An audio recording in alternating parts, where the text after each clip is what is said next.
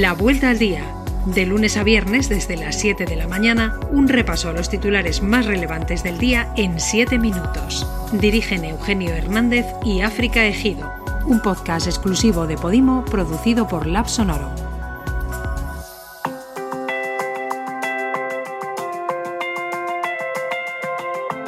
Buenos días, es miércoles 19 de mayo y estas son las noticias más destacadas hoy.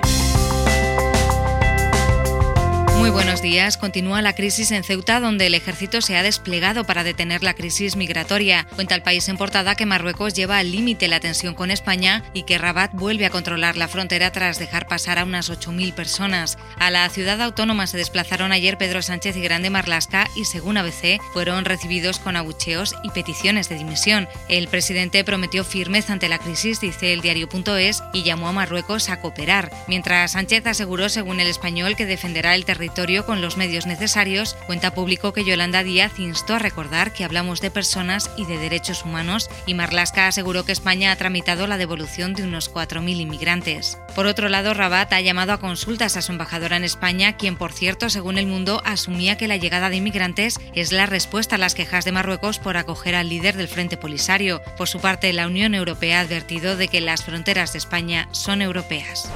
Sanidad ha acordado con las comunidades poner una segunda dosis de Pfizer a los menores de 60 vacunados con AstraZeneca, cuenta hoy el diario.es. La Comisión de Salud Pública, dice el país, se apoya en la alta respuesta inmune de la combinación de fármacos que muestra el estudio del Instituto Carlos III, pero abre la puerta a que se pueda elegir otro fármaco. Los últimos datos de la pandemia indican que España vuelve al riesgo medio tras bajar la incidencia a 147 casos por primera vez desde finales de marzo. En las últimas horas se han registrado 70 muertes más.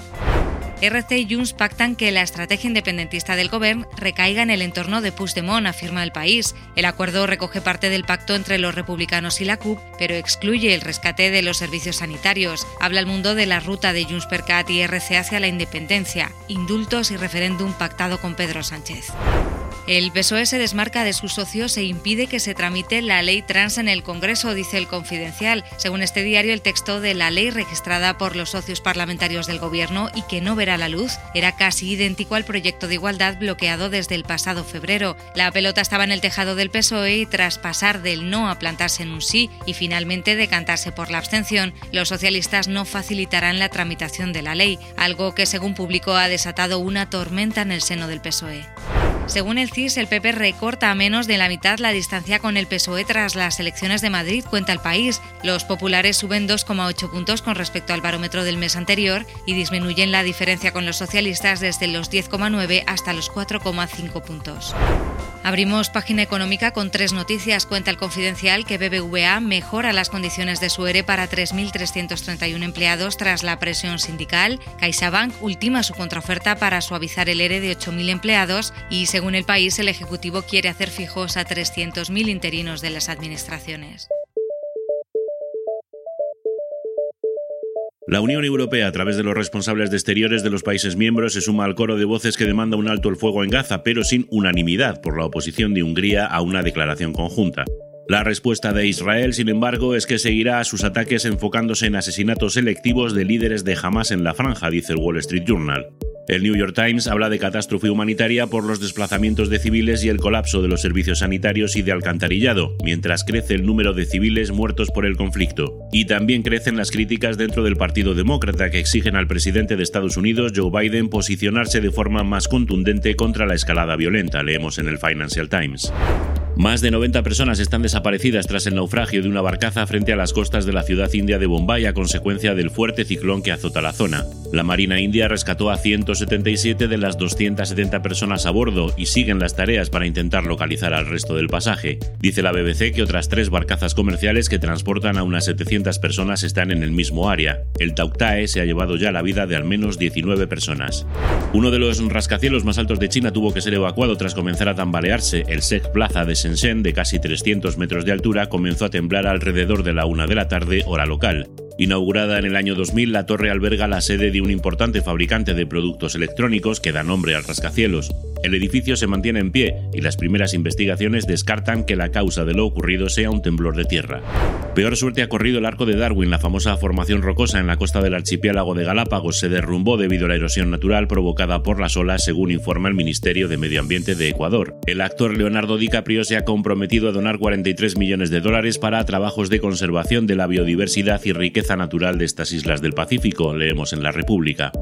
El senador republicano y vicepresidente del Comité de Inteligencia de la Cámara Alta de Estados Unidos, Marco Rubio, ha dicho en una entrevista en el programa 60 Minutos que todo lo que ingrese en el espacio aéreo y se supone que no debe estar allí es una amenaza.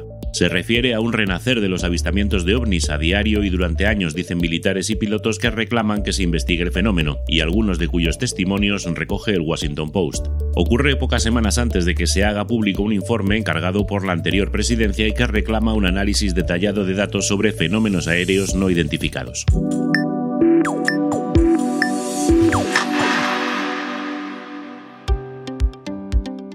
Hoy destacamos un artículo del español titulado Sensacional hallazgo en una cueva de Cantabria. Identifican huellas de niños de hace 16.500 años. Cuenta esta pieza que los directores de las investigaciones en La Garma, un yacimiento único en el mundo, creen que las huellas podrían corresponder a niños de entre 6 y 7 años que estaban jugando. Los investigadores llevaban 25 años de trabajos en el interior de esta cueva declarada en 2018 Patrimonio de la Humanidad. Y un asunto más. Cantante, compositor, director, artista polifacético, Franco Battiato ha fallecido a los 76 años en su casa de Milo, en Sicilia, suspendida entre el Etna y el mar. Filósofo de la música italiana, maestro que combinó lo culto y lo popular, comprometido en lo político, místico pop, genio revolucionario, un ser especial, son algunas de las pinceladas que sobre él vemos en la prensa italiana. Dice el Corriere de la Sera que hoy se celebrará su funeral, íntimo y privado, casi en soledad. No podía ser de otro modo. el mar.